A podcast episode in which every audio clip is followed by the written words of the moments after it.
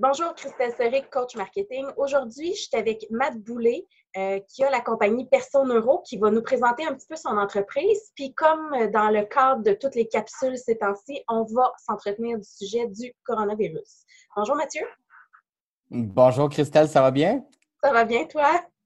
Ça va super bien. Merci beaucoup de me recevoir à l'entrevue. C'est super cool. Bien, ça me fait plaisir. Fait avant de commencer, j'aimerais ça que tu expliques un petit peu c'est quoi Perso Neuro parce que c'est un peu nouveau dans le domaine puis les gens ne connaissent pas encore.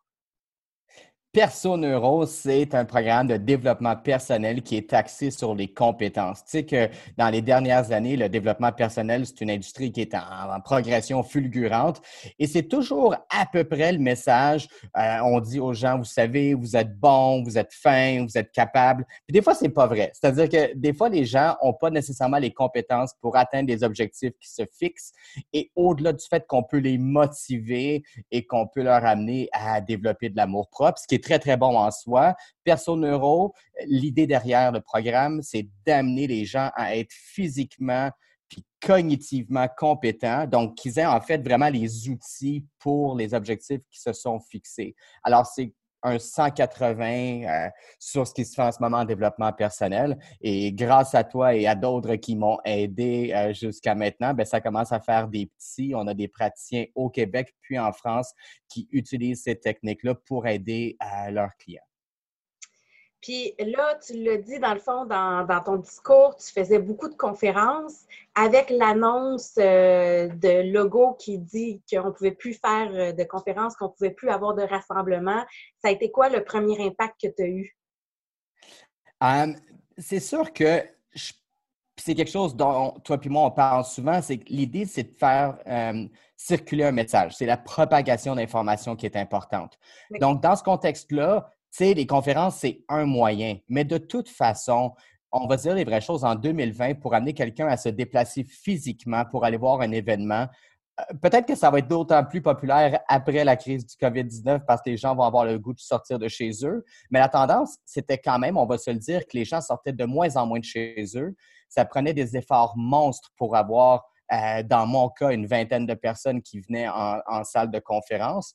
Euh, donc, ben, en ce moment, ce qu'on fait, c'est qu'on diffuse des contenus qui sont en ligne. On fait ce qu'on fait, toi et moi, en ce moment. On fait des, apparitions euh, euh, vidéo, euh, mais toujours avec le même objectif qui est de promouvoir un message, puis, dans le fond, de communiquer ça en quoi en croit.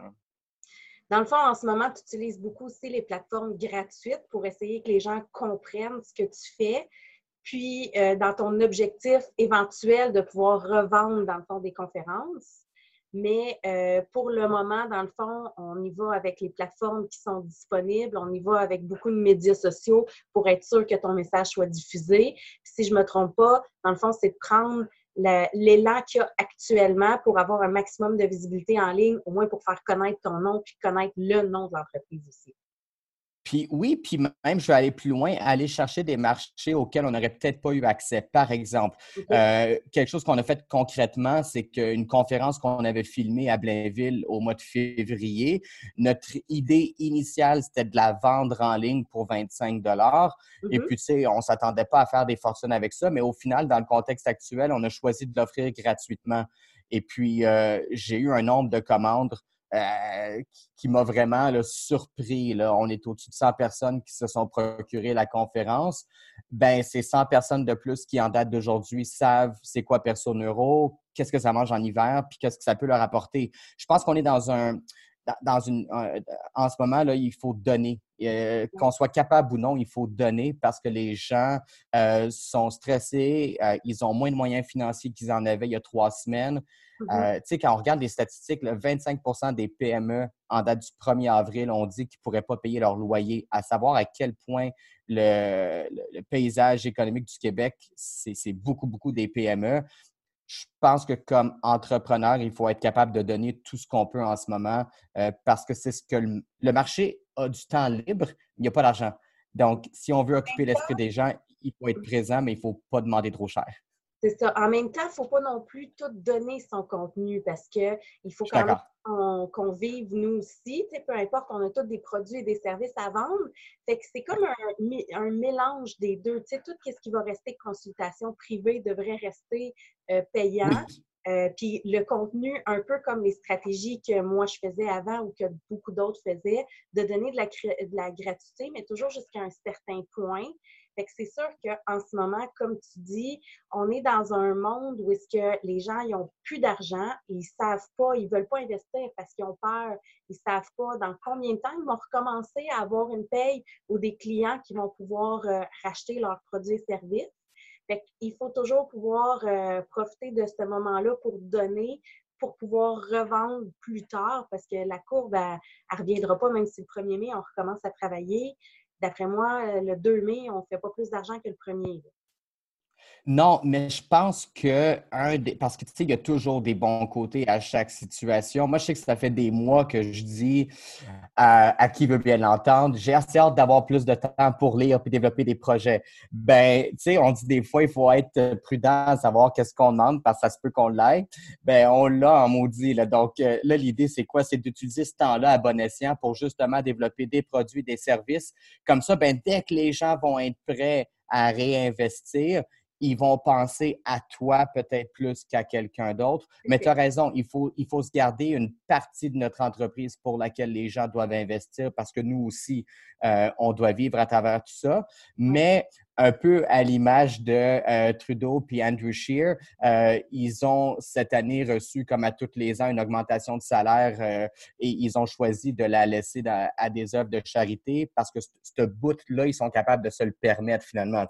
Donc, je pense qu'il faut avoir un peu cette, euh, cette philosophie-là le plus possible. Euh. ceux que je vois qui s'en tirent bien en ce moment sont ceux qui étaient capables d'offrir de toute façon sans que ça leur fasse mal. Et ça, c'est parce qu'ils ont bâti quelque chose de solide jusqu'à temps que la crise arrive. Et en ce moment, ben, ils essaient de capitaliser sur ça puis de, de donner, en fait, le plus possible aux autres. Oui, parce que de toute façon, en ce moment, même si les gens poussent à la vente, il n'y a personne qui va acheter volontairement. Il y a des entreprises qui, vont bien. Tu sais, je pense que j'ai un client qui est dans le domaine euh, des métaux. Lui, euh, oublie ça, il est hyper content. Euh, il y a plein de compagnies qui vont passer par lui au lieu d'aller travailler en Chine parce que c'est un produit québécois, ils sont capables de livrer. Mais il y a les épiceries, tous les services essentiels. Fait qu'eux, dans ce cas-là, ça va bien. Mais il y a tellement de monde qui sont incertains dans l'insécurité, que c'est un peu un push pour encourager puis euh, motiver aussi tout ce monde-là. Un des bons côtés de cet événement-là, puis c'est un peu controversé de le dire, mais je pense qu'il faut le faire parce que je n'ai pas vu que ça s'était beaucoup dit. Les gens vivent au-dessus de leurs moyens de façon hallucinante, puis les entreprises comme les particuliers, et je pense que quand je regarde les gens dans mon industrie qui se sont bien comportés depuis des années, qui font des bons revenus, qui ont un train de vie qui est très qui est raisonnable en fait. Ce sont ces gens-là qui sont capables de se dire, ben tu sais, si pour trois mois, il n'y a pas d'argent qui rentre, je suis capable de continuer à donner du contenu, je n'ai pas besoin de trop me poser la question à savoir si je dois le vendre, si je dois le donner. Donc, ils font encore des ventes, ces gens-là, parce qu'ils ont tous, un peu comme on disait, des produits à vendre à l'heure actuelle. Ils ont mm-hmm. tous aussi des options gratuites. Puis probablement que les options gratuites vont les aider à convertir des ventes, mais ils sont capables de réfléchir, ils ont une certaine distance par rapport à cet enjeu-là. Euh, pour ceux qui commencent en affaires, c'est sûr que là, c'est vraiment pas facile parce que tu n'as pas eu le temps de te créer une certaine sécurité. Mais, mais je pense qu'il y en a beaucoup que je, ben, il y en a beaucoup que je connais à l'heure actuelle qui sont dans, dans leur domaine d'activité depuis 4, 5, 7, 8 ans. Puis, quand ils ont vu que pour deux semaines, ils ne pourraient pas travailler, ils sont venus vraiment nerveux. Ça, pour moi, c'est le signe d'une mauvaise gestion. Puis je pense que cette conversation-là, euh, elle va devoir euh, se faire pour, pour beaucoup par rapport à eux-mêmes, à savoir comment est-ce que je vais opérer à partir de ben, peut-être du 1er mai. Euh, c'est bien beau dire, ah, c'est une dépense d'entreprise, mais au final, il faut que tu aies des revenus puis il faut que tu aies un fonds. Donc, euh, mm. donc, je pense que ça va amener des gens à réfléchir quand même pas mal à savoir comment ils vivent. Tu sais, je regarde, je regarde les revenus acceptables de plusieurs entrepreneurs puis je me dis, OK, mais ça, ça fonctionne si, tout va bien. Là. Oui. Puis je me dis, il faut être capable de dire, ben il faut que j'aille chercher plus que ce dont j'ai besoin au cas où. Mais au cas où, on le vit en ce moment, puis c'est long. Là. Hum, diversifier, Pardon? diversifier aussi ses revenus. Parce que Absolument le plus possible. si tu as plusieurs clients dans le même domaine, c'est débarque tout du jour au lendemain, tu as, tout perdu. Puis en ce moment, c'est sûr qu'on est en période de crise. Fait que même ceux qui ont des revenus complètement diversifiés, ça reste que c'est tout le monde back-à-back, qu'il y a tous les contrats qui tombent un par un, que ce soit la fille qui fasse faire ses cils, que la conférencière, que le, service de traiteur qui va dans les écoles, qui pour lui avait toujours une job assurée, puis c'est 80% ou 60% puis l'autre 40 est dans la restauration. Ça reste que c'est deux gros marchés qui ont tombé. Fait que c'est cette partie-là qui est plus difficile aussi. Absolument. Il y, a, des secteurs dans tous les cas qui ont mangé la claque plus que d'autres, puis il y en a beaucoup qui ont mangé la claque. Tu sais, c'est vraiment, quand tu dis que la bourse perd 30 points, que le baril de pétrole ne vaut plus rien, euh, c'est que ça, ça, a affecté tout le monde. Il n'y a personne qui a vraiment été épargné, à part, comme tu dis, quelques privilégiés. Puis à long terme, même pour eux, ça se peut que ce soit plus difficile parce qu'ils dépendent des autres. Donc, euh, Il n'y a pas une entreprise qui, qui, qui, est capable de s'autogérer puis de s'autosuffire. Tout le monde a des clients. Fait que tout le monde finit par dépendre de un ou de l'autre. Oui, oui, oui. Si j'en reviens à ton euh, slogan, ta casquette Fuck Méditation, on en voit sans arrêt. Mon profil Facebook est inondé personnel de monde qui euh, se motive, qui médite, qui s'encourage. Toi, c'est un peu l'inverse que tu fais. Moi, j'adore l'idée de la méditation. Puis tu sais qu'il y a des études qui démontrent qu'il y a des effets bénéfiques. Donc ça, je pense qu'il faut le dire d'entrée de jeu parce que les gens qui font juste regarder les mots-clics que je propose doivent vraiment penser que j'aime pas du tout la méditation parce qu'il y a personne en 2020 qui dit fuck méditation. Personne, personne. Puis c'est une des raisons pour lesquelles on a choisi de le dire. Puis je te mets un peu dans le...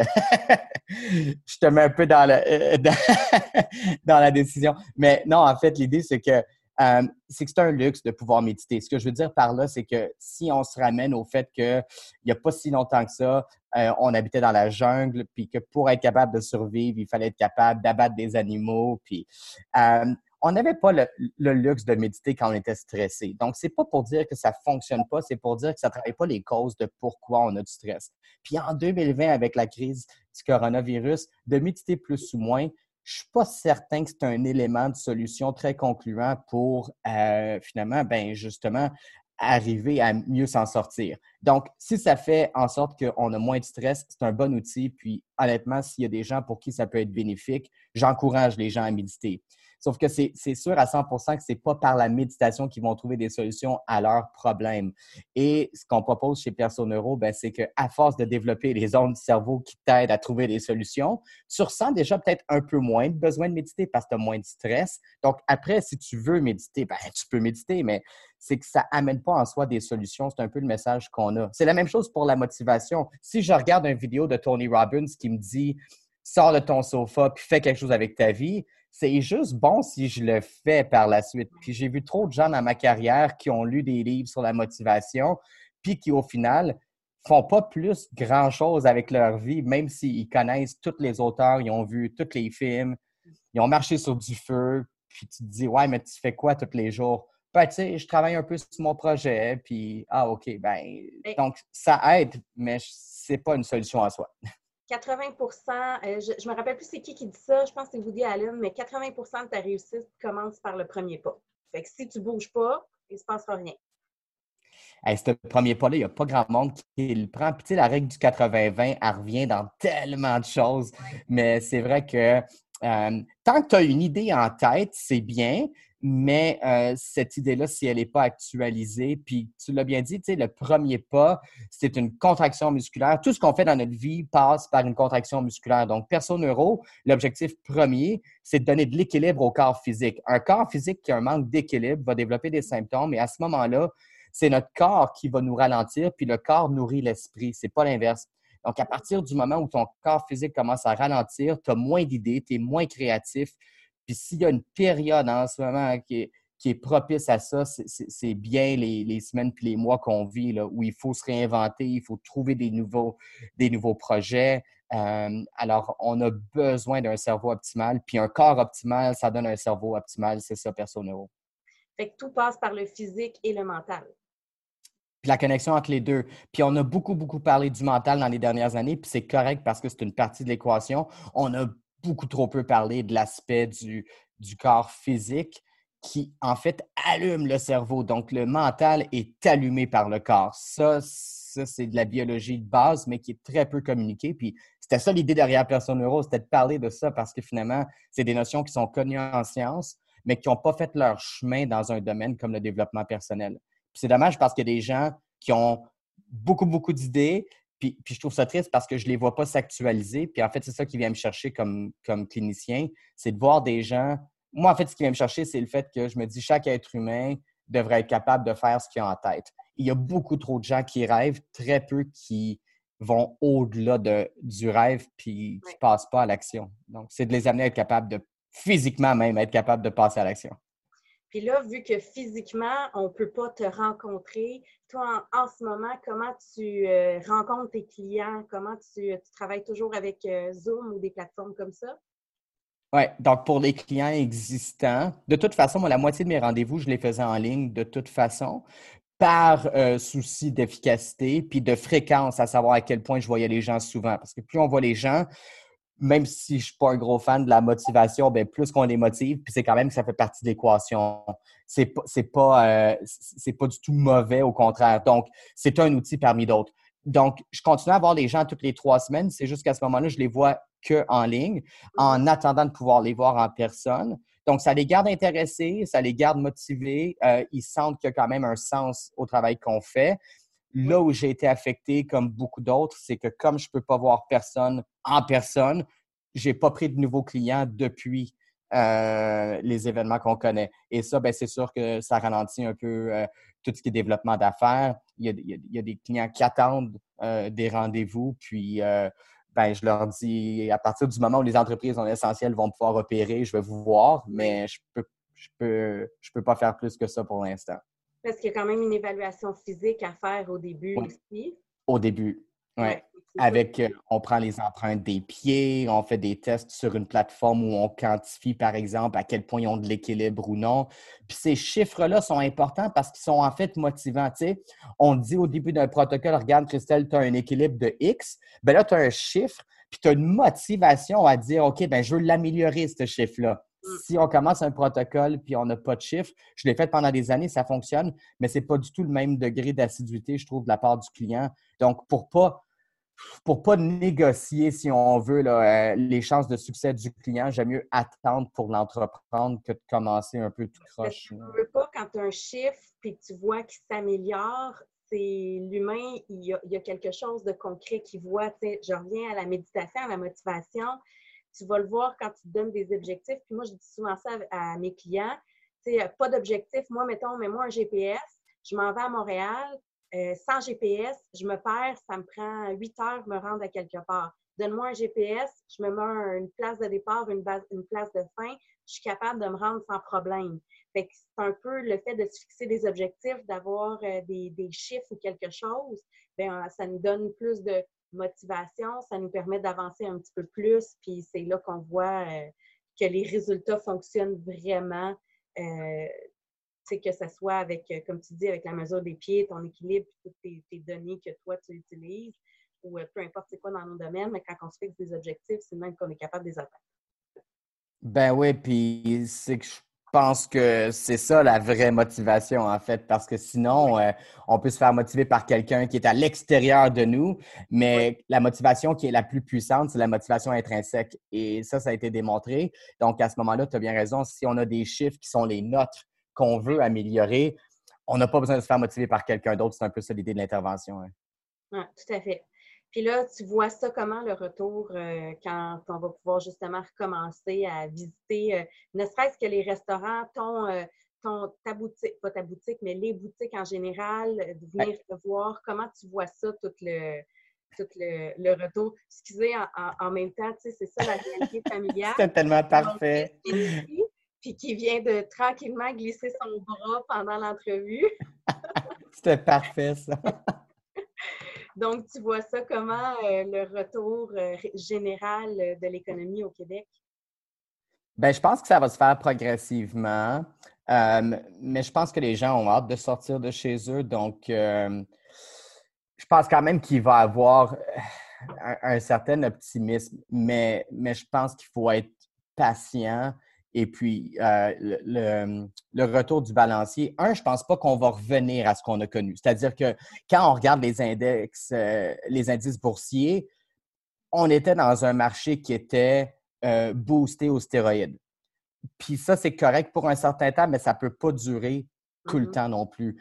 Donc, je ne crois pas qu'on va revenir à ce qu'on a connu et je pense que c'est bien parce que d'un point de vue planétaire, les ressources de la planète commencent à manquer la croissance sans fin, c'est pas quelque chose de possible de, toute façon. Donc, j'espère qu'il va y avoir une réévaluation pour, pour les entreprises, comme je disais, pour les particuliers au niveau de comment ils investissent, sur quoi ils dépensent de l'argent, à quel point ils pensent qu'ils ont besoin d'en faire. Euh, donc, oui, il va y avoir un retour à des activités qu'on peut appeler normales, mais je ne pense pas qu'il va se faire comme il se faisait avant.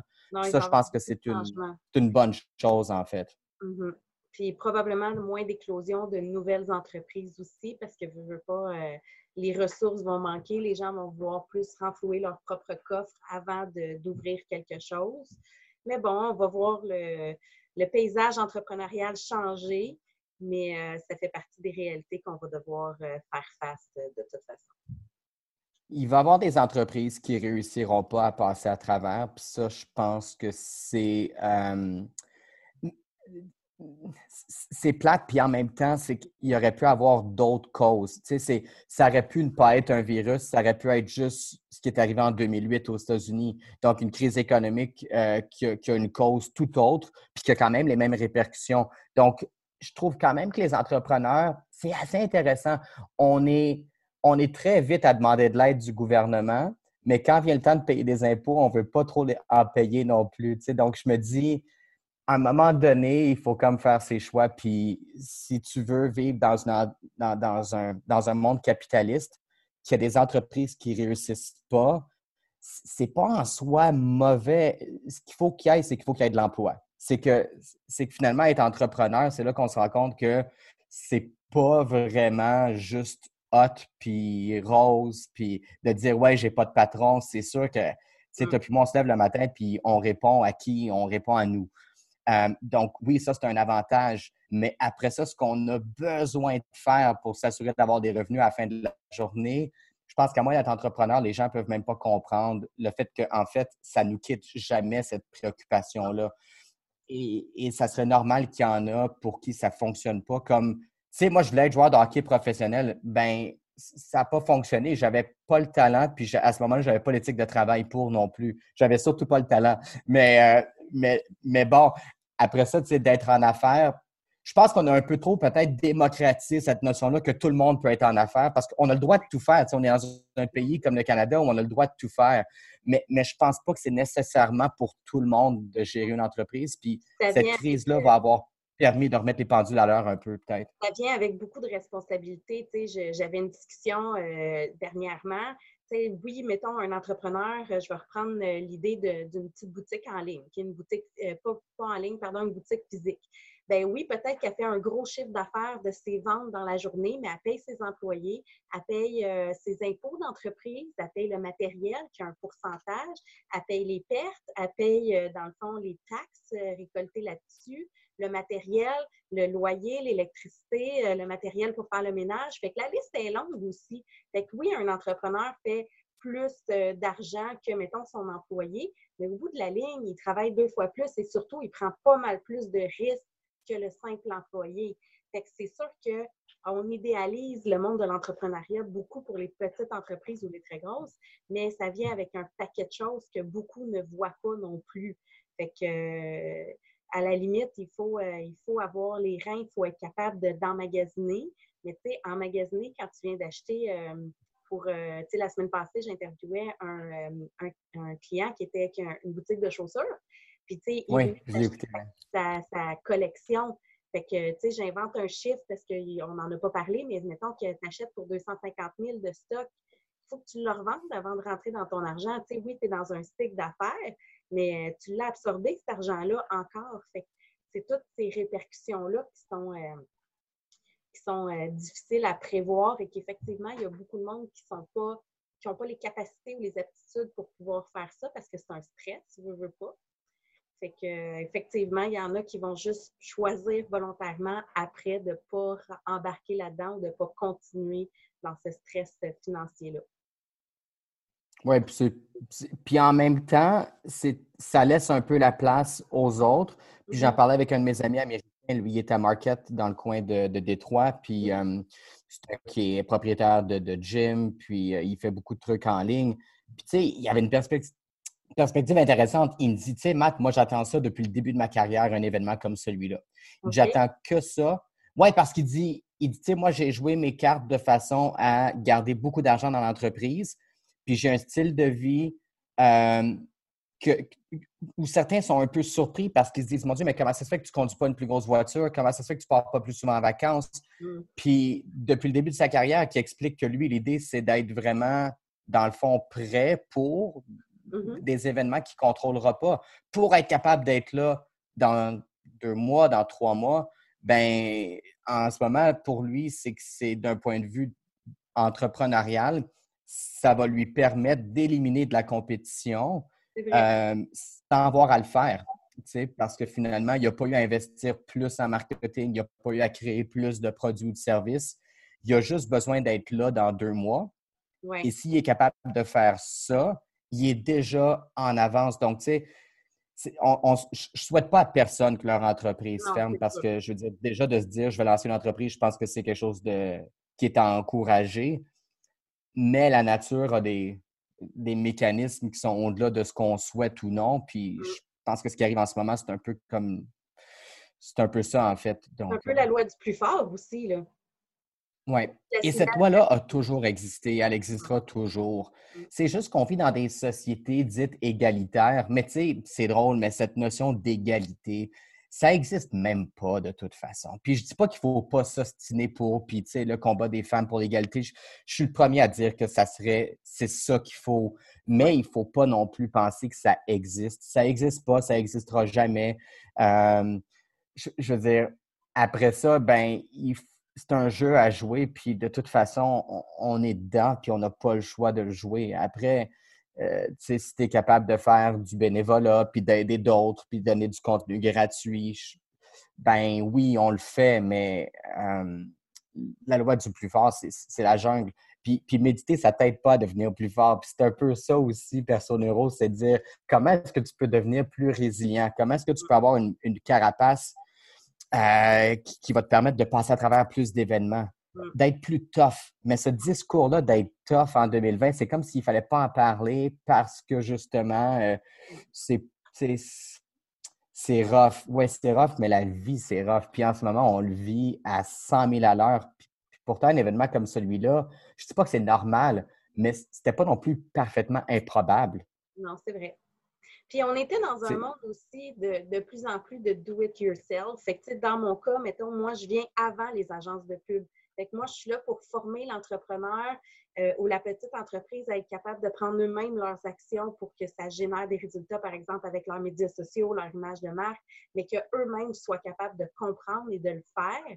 Fait que j'ai l'impression que les gens, avant d'engager quelqu'un dans tous les domaines, que ce soit en marketing avec moi ou que ce soit, au lieu de passer par une agence, passer par moi, que ce soit par euh, refaire son toit, ils vont essayer de le faire eux-mêmes.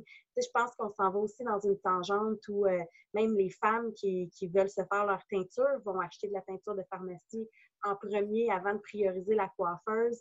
Fait que, tout l'univers va changer, toute les, la structure, le mode de pensée des gens vont changer.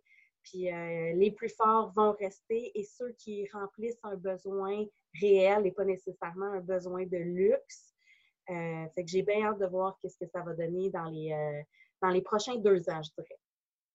Oui, tu as raison, parce qu'il faut regarder ça sur le long terme. Mm. Puis je pense que comme entreprise, il faut dessiner un plan d'action. Tu sais, les, plans d'affaires me font toujours rire. Puis je sais qu'il y a François Lambert qui rit un peu toujours de ça aussi. Pour ceux qui ne le connaissent pas, c'est un des, euh, anciens dragons euh, à l'émission de Radio-Canada. Puis un profil Facebook hyper, euh, hyper présent sur les réseaux sociaux. Mais François Lambert dit toujours que, tu sais, avoir un plan d'affaires, c'est un peu ridicule parce que, tu sais, ton plan d'affaires va, va se développer sur cinq ans.